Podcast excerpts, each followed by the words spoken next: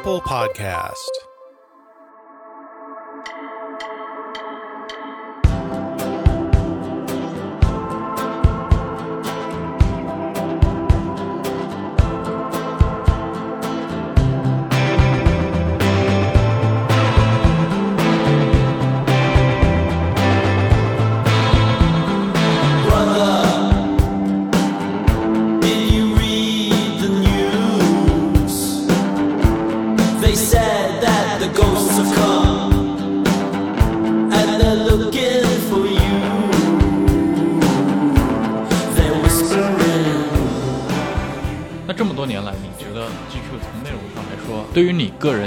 些选题或者作品是比较意义重大的？我想想啊，这个怎么讲呢？我可能更多的就说我我我的个人趣味吧，因为我也没有办法去，就这个完全是个人的啊，没事完全是个人的，对对我只是想导出孙雨辰的事儿，所以你自由发挥。呃，我觉得是这样，就是说，呃，我个人会觉得，首先你你你 GQ 这样的媒体呢，它应该去关注一些更重要的话题嗯啊，这种重要呢，就是或者说就是用一个更更容易理解的这个概念，就是公共性吧。嗯嗯，公共性，因为它不是就我们。这个媒体的这种定位呢，它其实我们不太去做那种非常高度个人化的写作，因为因为跟这个媒体属性还是会有关系。就是说，我觉得你要去记录一些这个时代真正重要的人和事儿。然后我个人的趣味，我可能比较关注的是两块儿的东西吧，一块儿是这个互联网，但是互联网就是说我我们的互联网报道可能和这个科技媒体的那种切入的方式会很不一样，它更多的会是一种产业报道。嗯，对对我关注的就是大公司，然后我关注的其实也不是大公司里面的人，我关注的就是大公司做的这个生意。对对，那我们可能会有一些区别。我还关注的另外一个领域，可能更还是这个跟流行文化相关的，嗯因为其实 GQ 的一些过去的报道，就包括其实很多都是我自己做的。就是有人可能会提出一个疑问，就是你 GQ 给人感觉不是一个非常高大上的媒体吗？为什么你会去关注一些这种一些非常对对，就流行文化这种这种这种东西俗的，啊，对，然后 也不完全定义为俗吧。就比方说，有的时候我们会去关注，比方说饭圈的事情、直播的事情啊，甚至比方说会去写迷蒙这些。那那那为什么要去写这些呢？就是说，有人可能会认为这个东西就是不值得你们写，他会觉得这是一个浅薄的事儿嘛。啊，不需要就是浪费他觉得 GQ 应该有一个价值判断，呃，也不是价值判断，他就觉得就是说你关注的就应该是高大上的。高大上。更他会呃对，或者说你更有内涵的事情啊，他会觉他还是会觉他习惯性会认为说这个事儿有点浅薄，嗯啊，那我认为是这样的，就是我一直非常坚持一个观点啊，就是没有浅薄的现象，嗯，它能成为一个只有现象。只有对现象浅薄的认知。嗯就比方说，你可能你你可能会觉得这个人聚光灯下那个人很浅薄，或者说这个人的作品很浅薄，也许这个是成立的。但是你要去你把它放在整个这个环境中，就是整个它所关联的这个运行机制，那我认为这个就不浅薄了。就是我认为说，你任何一种流行文化之后，背后都是一个巨大的一个时代情绪的一个投射，不不只是中国，我认为你你全世界全球都是这样的，就是你不同的时代为什么会有不同的流行文化？流行的是不同的东西，和当时整个那个国家、那个社会的那种大环境这种关联度是非常高的。所以你涉及到把这两个呃一一结合起来呢，就是说我个人关注的话题很多都是基于互联网的这种这种大众流行文化是有关联的。比方说我我会去写这个杨超越，我会去写这个，比方说盖他在中国有嘻哈里边的这种处境，比方说我会去写鹿晗的粉丝，我会去写会去写网文，包括说我编的一些稿子，比方说我们会去写，呃，做人工智能的这种，就是我们有一篇文章叫做《给人工智能打工的人》啊，然后比方说我们会去写，就是说你在县城就手机游戏，县城里边的手机游戏和北上广深的手机游戏有什么区别？就是我觉得你这个是在真正的去写到底互联网如何在如何在影响人类的命运，而不只是影响一家公司的命运。这是我们的一个我认为一个非常鲜明的一个特征。嗯，就是我们写任何事、任何人、任何话题，我们最后落脚点一定会落到个体上上面，嗯一定会落到具体的人的处境上面。所以这就是说，比方说，嗯，其实如果细致的做这种技术上的这种拆解的话，你会发现 GQ 过去的报道，我们很少去操作这种别的媒体会操作的群像式的嗯稿件。嗯，这个在我们这儿是很少的。群像式的稿件，就是说在我们这儿的，我们会觉得它的一个问题就在于说，如果你没有一个绝对的主角、一个主线人物的话，其实这个文章的主题可能是并不够清楚，你可能会存在平均用力的情况。我可能写了五个人，但是我并不能够清晰的这个领会到这背后是什么东西。所以我们的操作方式就是说，即使举例，比方说我们刚之前这个九八年实习生操作的这篇同模的稿件啊，我认为这也是一个质量很高的文章。其实如果让别的媒体，基本上会操作成一个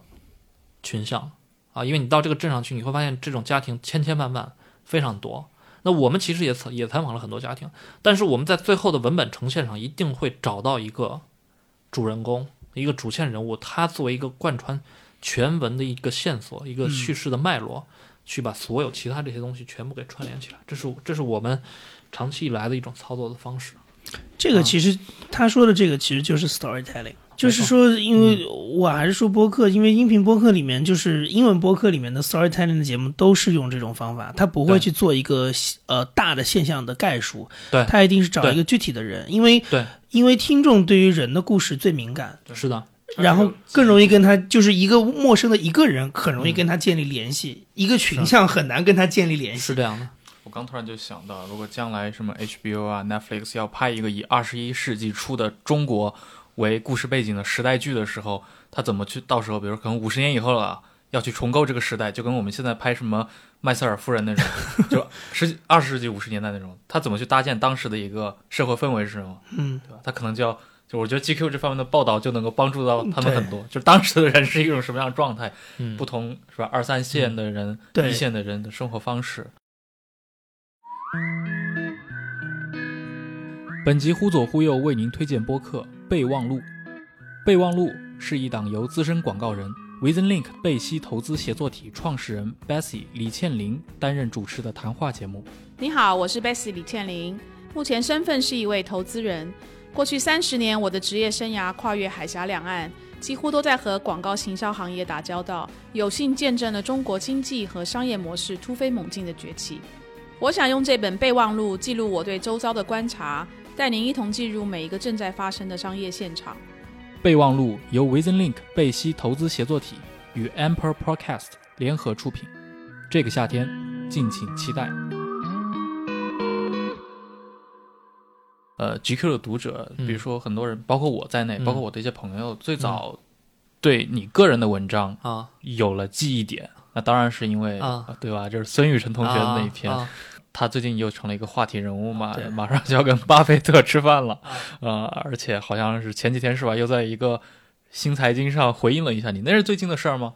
他那个啊回应、不是最近的事儿，他那个应该那个属于是一个旧闻重发吧，啊，旧闻重发，也不是旧闻重发，应该是他们当时聊了很多，但是当时没有，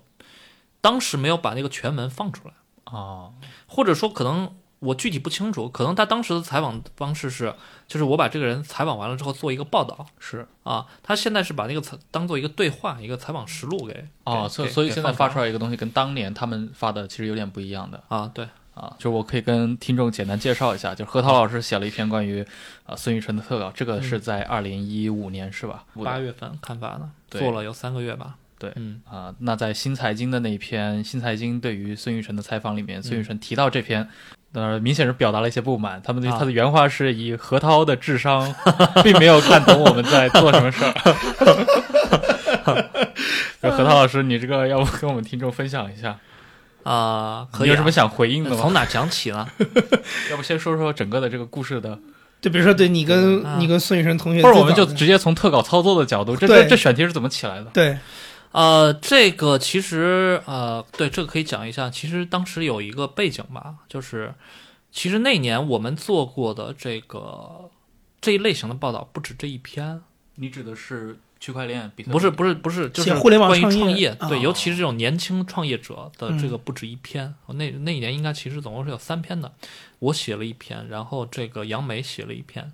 是关于这个王凯欣神奇百货，对，然后还有曾明老师写了一篇，是关于那个胡振宇他是做这个卫星的啊。然后这个孙雨晨这篇呢，因为这个其实呃，这个要说起来，这就有一确实是有一个非常巨大鲜明的时代背景，因为二零一五年那个确实是一个这个创业的最繁荣，也可以说最泡沫的。这个你你们是故意选了这三个这么不靠谱的人吗？就 就神奇百货，不能叫故意吧，中性的说法是有意识的选择，因为你确实你感觉当时这个就整个就就癫狂了嘛，对，对吧？这你就跟这个什么郁金香热、什么淘金热这种这个是事儿，这个事儿逻辑都是一样的。对，那其实对于 GQ 这种媒体来讲呢，就是说以我们的这种价值观，我们可能还是想去，不只是卷入这个浪潮，而是我我们还是试图想去观察一下它。呃，刚才讲了嘛，惯常这种操作方式，我们一定是一个小切口大出题的东西，我们一定会选择里边的这种富有代表性的个体切入进去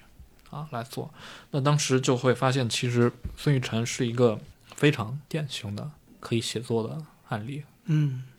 所以那之后你应该是跟他之前就有过一些交集吗？有有，就是我大学的时候，他比我低一期。对他后，当然他后来转过专业啊，他转到历史系，但是，呃，当时是中文系嘛，他先在中文系，那个时候我比他高一级。嗯，对我是零六级，他是零七级级。。对对我印象中他应该是在大学的时代，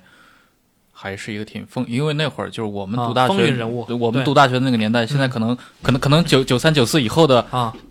同学们就已经不太了解了。当年有个啊叫北斗这么一个网站存在，对对对对对，孙雨晨在当年是一个意见领袖式的人物，对对对对对对嗯而且那会儿他的形象跟现在是截然不同的啊不一样不一样，有巨大的差别。是的，他在那会儿的时候，其实还是因为那会儿公共知识分子的一个概念正在形成当中是对嘛，对，呃他其实是积极的介入这这种事情当中去了。非常积极，非常积对的极。，包括我们过去像秦理文、像许知远，在那个年代都曾经，有过交集，对，都对都可能他们觉得这是一个有为青年，所以想去帮帮他呀。嗯，但是对，呃，从后来的长期啊轨迹上看来，居然这他妈居然是个精心策划的事儿，这个嗯有点。嗯嗯 嗯，是啊是这样的。所以你们实际的这个文章的操作的时候，因为那篇文章最后应该是导致了你们，你们是不是从此关系就破裂了？啊、也可以这么说吧。就是我后来就发现呢，呃，是这样的，大概文章发了之后没多久，我就发现我看不到他的朋友圈了。啊、然后呢，就我当时以为是他把我拉黑了，嗯啊，后来发现呢不是这样的，就是他只是屏把我蔽了 屏蔽了。就是说，我的一言一行仍然在他的这个掌握之中。他他对你非常愤怒，但是呢，他又觉得你又是一个 GQ 这么重要的一个杂志的一个编辑，他又不又不能彻底撕了，切断这个我这个我不知道，这个我这个我我没法揣测了这个这我我瞎猜的对，但是也也有一个很很有趣的事情，就是说那段时间可能包括王凯欣在内，包括之前我们可能有一些其他采访对象，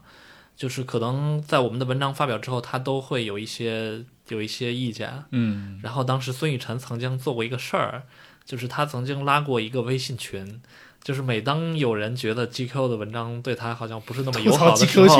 他就会把这个人拉到这个群里边去。？GQ 受害者代表群，呃，对，大概是这我可以我可以翻一下那个群叫什么来着？你还加你还在里面加了，我没在里边，但是就是说有，这说明他们群里边出现了叛徒。对，就是说后来这个他们的群聊就流出来了，流出来就是说，对我也看到过，我可以看看啊，他那个群叫什么？这个群的名字也非常逗，叫做未成年人保护协会。就涉世未深，被 GQ 给害了。啊。对，可能主要是因为当时王凯欣没有成年，所以他们就起了这个名字。好吧，嗯我觉得很多听众可能也会很好奇啊，像一个记者在面对这样的情况下，嗯，你应该是因为毕竟是你写的嘛，对，你肯定知道这个写出来大概会有什朋友么就做不成了。一个方向，对吧？你是有嗯你应该是有感知的。那作为一个记者本身，他怎么来处理这些事情呢？嗯，呃，是这样的，呃，这个我要说一下啊，嗯呃，这个呢，当时在文章发了之后，孙雨晨曾经就在朋不只是朋友圈，他还动用了这个贵界面，包括澎湃的这种 渠道，曾经发过一个声明，也是对我的一个控告吧，啊，然后他这个里边其实，呃，我会觉得他这是他非常怎么说呢？我就不不界定了吧，反正他，我认为他里边对我进行了一种道德上的指控，嗯啊，比方他会说我跟何涛是原来的多少年的好朋友，是啊，然后他这个时候他利用朋友间的这种信任，然后这个伤害了我，为追名逐利的对记者出卖对对对对老友的故事。对对对，原原话里面大概还说的是什么？他被他捅了一刀还是怎么样？对，但是这个事情并不是这样，因为我跟他大学那只能算是认识啊，你不你没有到朋友的程度。如果说如果说那样，他可以理解界定为一个朋友的话，那一个人的朋友实在是成就太多了啊，就就不是这样。对，所以说回来就是说，你一个记者怎么样面对这种有可能跟采访对象产生这种争议的事情？呃，其实孙雨晨的这篇报道，坦白来讲呢，我之前我是有这种心理预期的，就是说他可能会有这样的反弹，而且就是说这个我可能没法说名字啊，我只能说，当时其实他已经在文章正式刊发之前，他已经通过一些方式试图阻止这个文章的刊发，啊，但是最后没有成功，所以他最后他后来的这种这种回应，我是心里是有有预期的。那么，但这个倒过来说呢，这个也其实导致我在操作过程中其实非常的小心。小心体现在哪儿呢？第一，首先这一点啊，这一点是我认为是非常重要的。首先一点，我从最开始我的采访意图是告知他的，嗯。我没有隐瞒，嗯。啊，这一点我认为是非常重要的。啊。这个要说起来，其实也也会涉及到，就是说我其实我会比较不认同甚至反对的一种操作方式啊，就是记者操作的时候，就是有一种叫做立场换信息。啊，这种我是不认同的。就是说，你去采访一个人，你当时你表现出来的姿态和你的那种写作姿态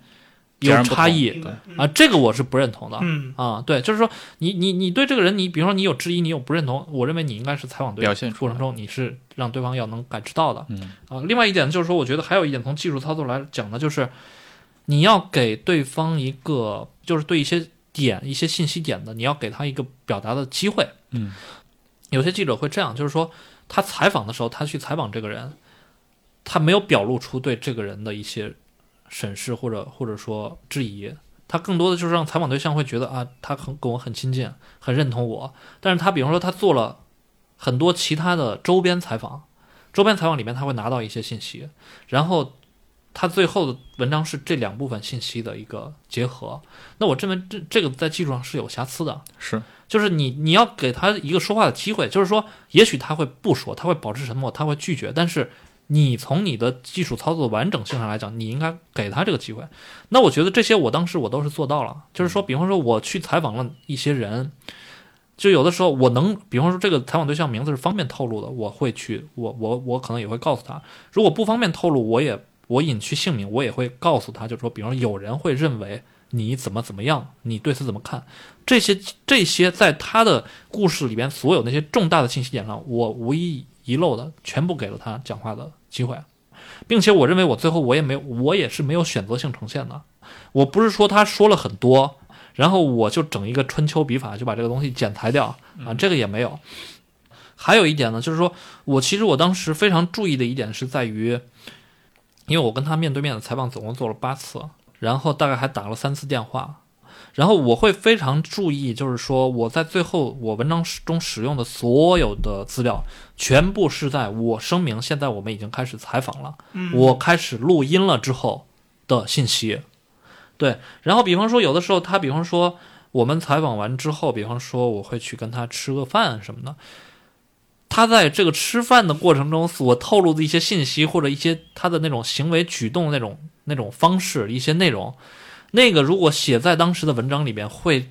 更刺激，更加刺激，但是这些内容我迫不及待想听了。我无一例外的都没有用就，off the record 你就就没有都没有用对，啊。都没有用，而且甚至那个时候就是说，都会出现什么样的场景？就比方说，呃假设说现在你是孙雨晨，我们俩就中间隔着一张桌子在这面对面聊，然后呢，我就告诉他我把手机拿出来，我开始录音了，然后我就放在这儿，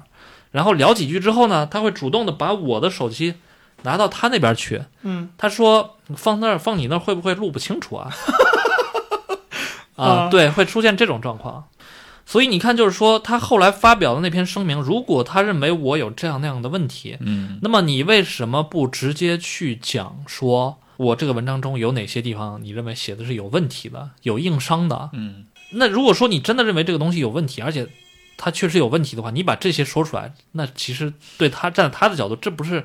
这不是最有效的反击方式吗？嗯，但是没有，他唯独只列了一条，他说何涛捏造了我五岁跟妈妈上传销班的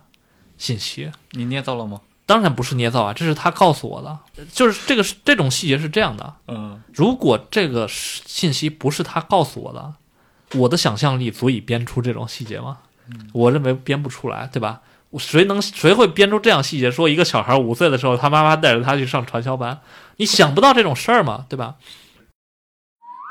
本集忽左忽右为您推荐播客《创业内幕》。《创业内幕》是一档由 GGV 纪元资本发起的访谈节目，旨在为中国听众提供更具视角的创业话题沙龙。中国一流的创业者会在这里亲口说出他们的创业内幕。小鹏汽车的董事长兼 CEO 何小鹏之前就曾经上过这档节目。小鹏就说我是坏人，对，季勋肯定是那个坏人了。对，当时我小朋友刚刚出生嘛，然后季勋就跟我说，其实这个赛道已经开始了，如果我不冲进去，可能这个赛道过一两年就结束了。每周五跟随中国一线创业者一起了解他们的创业内幕。创业内幕由 Amper Podcast 制作，可在喜马拉雅 FM、苹果 Podcast 或其他泛用型播客客户端订阅收听。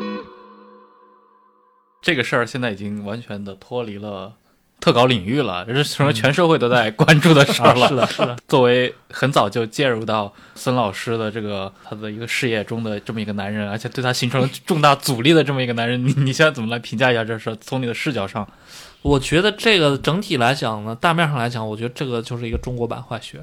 中国版的坏学，嗯，他我认为是有巨大的书写价值啊。呃，就是你是认为他值得撑起一部当然更厚的作品？当然值得，当然值得。而且我觉得，如果说真有人能把这个东西写出来，我觉得他对于中国读者的价值肯定比坏血要对，更大。嗯毕竟大坏血是发生在大洋彼岸的事情，是，而这个就发生在中国，而且坏血那个故事真的，你读下来你也觉得没有这个故事精彩。我觉得，对，只是一个创业者夸大其词的一个故事。对，没有这个故事精彩，因为所以这个故它其实首先，你如果说你比方把孙雨晨的故事，你从创业开始，你切割开来看，我认为后边这半截儿也比那个要精彩。但问题是这里边还有前半截啊，对吗？就是孙雨晨是真的是是他这个真的，我觉得这是一个，就是你你你写把这个人写清楚，真的是中国过中国社会过去这十来年甚至二十年的一个这部双创史，对对，甚至不仅仅 啊，是不仅仅不仅双创史，是双创你要想想北斗的时代，对你你整个政治、经济、文化这些东西，这里边其实都有，真的都有，曾经的一个啊青年领袖，它其实跟社会风向有很大的关系。非常大那个时候，社会青年领袖是被追捧的嘛，现在没有这个身份了。而且关键只是，如果只是一个个人有意识的要这么做还不够，而他是每一个点真的踩到了，而且这个里边就是说非常值得玩味的，也是让人心情非常复杂的一个点，就是其实孙雨晨从一开始到现在，每个阶段都有巨大的这种声浪，会说这小子就是一个。就是一个欺世盗名之徒，就是一个骗子。但是你会发现在这个过程中，他都做成了。这个选雪球越滚越大，越玩越大。越玩越大。对对，而且当时我一个我的一个采访对象，当然我也不太好方便透露他的名字啊，这个还是一个对孙雨晨比较了解的人。他当时就说说这个故事真正让人会感觉到恐怖不寒而栗的点是在于说，当他因为尤其是创业在创业这个阶段中，这个这个故事的逻辑就尤为清楚，就是因为整个创业你拿融资的这一套游戏规则，其实是就跟坏血是一样的，就是它非常容易催生出这种怪胎。嗯，比方说，我一个投资人，比方说我我早期我天使轮或者 A 轮投进来，投进来之后，我发现这哥们儿有问题。这个时候，投资人出于自身利益的考虑，他的反应不是我及时的撤出、收手或者戳穿他，我这个时候的行为方式是，我越是觉得他有问题，我越要让别人不要发现他的问题，我越要去为他站台，寻找下一个接盘侠。啊。然后就是说他这样，他绑定了很多人的利益，就是你身在其中，你没办法，你出于现实利益的考量，你只能就是说帮助他去推这个雪，把他推给下一个人。然后这个里边呢，就是说它会存在，当他这个雪球滚到一定的量级的时候，他只需要做一个事儿，他拿着这一大笔钱，他去收购一个有真材实的，行的业务，然后原来那个事儿不做了，一下整个全部洗白。上岸了。嗯，对那这是这个故事里面真正可怕的不，点。但是问题是你觉得他孙玉成本人意识到这个事情嘛？他是有意在意利用我认为是这个逻，辑绝对是，我认为是。这这绝对是这样，而且嗯他刚说的这已经是自身利益牵扯其中的这些不同的，你说 VC 也好，嗯或者个人也好，对那作为大部分，那作为大众来说，啊其实大众的心理都是这样子，就是黑黑久了之后就。就觉得黑你也没意思，就开始粉你了。你只要就创普说的啊，你你你你只要一直在舞台中央，你不要退出，你坚持到最后，你总是能够是这样的，生存下来。而且你最后，所有一开始嘲笑你的人，最后他就会来支持你。因为大众在整个过程中，他看到的是一个不断的被 diss、不断的被说是骗子的然而年轻人，他还站在舞台上，然而他坚持对下来了。对，这就是这就是我觉得这就是一个提供坏血的土壤。从这个角度来讲呢，就是你也不得不佩服他，当然佩服是打引号的啊，你也不得不佩服他，就是这类人呢，他确实对人性有一种非常精准的洞察。是啊，这个真的就是说他他完全的掐中掐中了这个人性的弱点啊，这点是很厉害的。那比方说，当时我看到他这个这个这个巴菲特这个消息的时候，我看到之后，我第一反应就是他又做了一个这种，就是从任何角度来讲都能够嗯，名利双收。对，因为我们可以去设想啊，这个事儿可能会有两种，会导向两种状况。一种状况是，巴菲特会觉得这小子就是一个不靠谱的家伙啊，我拒绝跟他吃这顿饭。那么，按照巴菲特这个午餐的规则呢，这个钱他是不用付的，等于白嫖了对对，白嫖了一把啊，没有任何成本，嗯成功的这个这个蹭到了巴菲特的热度。对，那呃，如果是另外一种情况，巴菲特愿意应约的话，这个午餐的规则是总共这个拍下来的人可以带七个人一块儿去吃，他把这个席位一出售，说不定还可以赚一笔。而且全部卖给区块链的人，对他们是会买单的。会买单。那些买这个单的人，其实也不是自己买单，最后其实归根结底还是韭菜买单，韭菜买菜买单，对对，最终还是韭菜买单。呃，最终歌颂他们的也是韭菜们。对对。对。我我我翻过他的那个微博，微博留言里面，我觉得他的心理素质也是蛮蛮强的，非常强。如果是我，我受不了，因为底下非的常强，你看到留言里面全是那种家破人亡的故事，但是不一定是真的，当然我知道。嗯。但是你看的时候就是什么留言说什么孙总，我是一个什么什么人，然后我什么时候买了你的币，现在欠了多少，对。老家也不能回，都是全是这样的留言。而且他还有一个特点，就是很多那个呃骂他的，他也不会删，他就会一直挂在那儿、啊。这个其实这种人格也非常有趣，就是而且甚至他有的时候呢，他会主动的去，在我们看来，他就是主动的找骂。嗯嗯嗯啊比方说，这个当时这个这个区块链这个圈子里面，去年也有一个当时很轰动的事儿，就是李笑来的一个录音被哦曝光了。对对对嗯然后李笑来的录音被曝光了之后呢，里边就是说有一段话就是评价孙雨辰的，就是李笑来就会说孙雨辰就是一个小骗子之类的这样的话。然后后来孙雨辰呢就主动的在微博上发了一句话说：“听说我又躺枪了。”然后配了一个捂脸的表情啊。然后，然后底下就很多留言，然后就在说说这个真算不上躺枪啊，说他说的就是就他就是这样，是是有意的配合这个社交网络。对，然后呢，他也不删，他就挂在那儿。对，这个其实我当时当年在采访他的时候，他就聊起过这个事情，他就会讲到，就是说，按照他的性格来讲，我当时比方说我会问他对对名对利的看法啊，他会觉得这个我基本上我是他说了之后我是相信的啊，以以以我当时他表现出来这种人格，我对他的了解，他就讲就是说利不是他的真正看重的东西，真正看重的都是名啊，就是，而这个名呢，对他来讲就是无所谓好坏，就是你可以这个，你可以喜欢我，你也可以不喜欢我，但是我忍受不了的就是没人关注我，没人搭理我。这太 Trump 太 Trump 了，太 Trump 了。对他的人格就是这样，就是 Trump 的人格，Trump 的 Trump 成功学的第一条就是要出大名，对好名胜过恶名，恶名胜过无没名，对对，没名是最惨的。对只要你他的出了大名，你再怎么失败，你还有可能站起来。对，他的逻辑就是这样的啊。然后据我的一些朋友，就是据我那个一些我们有共同交集的一些朋友，事后会来告诉我，就说其实当时我的那篇报道发出了之后，孙雨晨一边利用这个界面澎湃这样的平台去发布对我的一个反击之外，他自己私下里跟很多人会显得非常兴奋啊。他会觉得就是说，这个对他来讲又是一次炒作的机会。对对对，甚至甚至当时就是说，这个也让人非常哭笑不得。就是有人会了，就非常认真的会跑过来问我说：“孙雨晨给了你多少钱就你为什么要给他提供一个平台？”？对，他说：“为什么 GQ 会拿出一个一万字的篇幅去写这样一个人？你肯定是拿了他的钱。”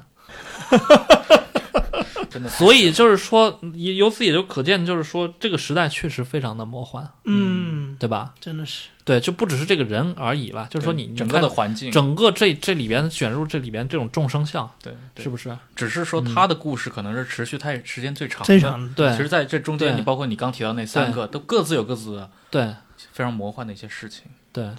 你刚刚也说过，你觉得孙雨晨的故事真的是一个非常值得写作的题材，嗯。你有有兴趣去尝试吗？啊，哎呀，这是一个很好的问题啊、如果是我时间允许的情况下，我是有兴趣的，OK，嗯，如果你来写的话，我觉得我会非常期待的，是吧？对，嗯，因为确实是就跟的时间足够长嘛，对，比较有说服力。嗯。嗯好，那非常感谢今天何涛来到互左互右，跟我们分享了这么多关于特稿、关于他本人的写作，以及他亲历的这个时代啊。这不过不仅是一个特稿写作的年代，也是中国版的这个坏血滋生的年代。就是我们也很期待有一天他能够给我们带来更厚重的啊、跟这些相关的故事。是。那我们下期再见。好，再见。好，谢谢大家。Sailing across the seas, pursuing sorry ships, don't know they're sinking. Holding on until all hope is gone. Focusing my eyes on distant stars, so far away they're blinking. On and off and on and off and on. But the bird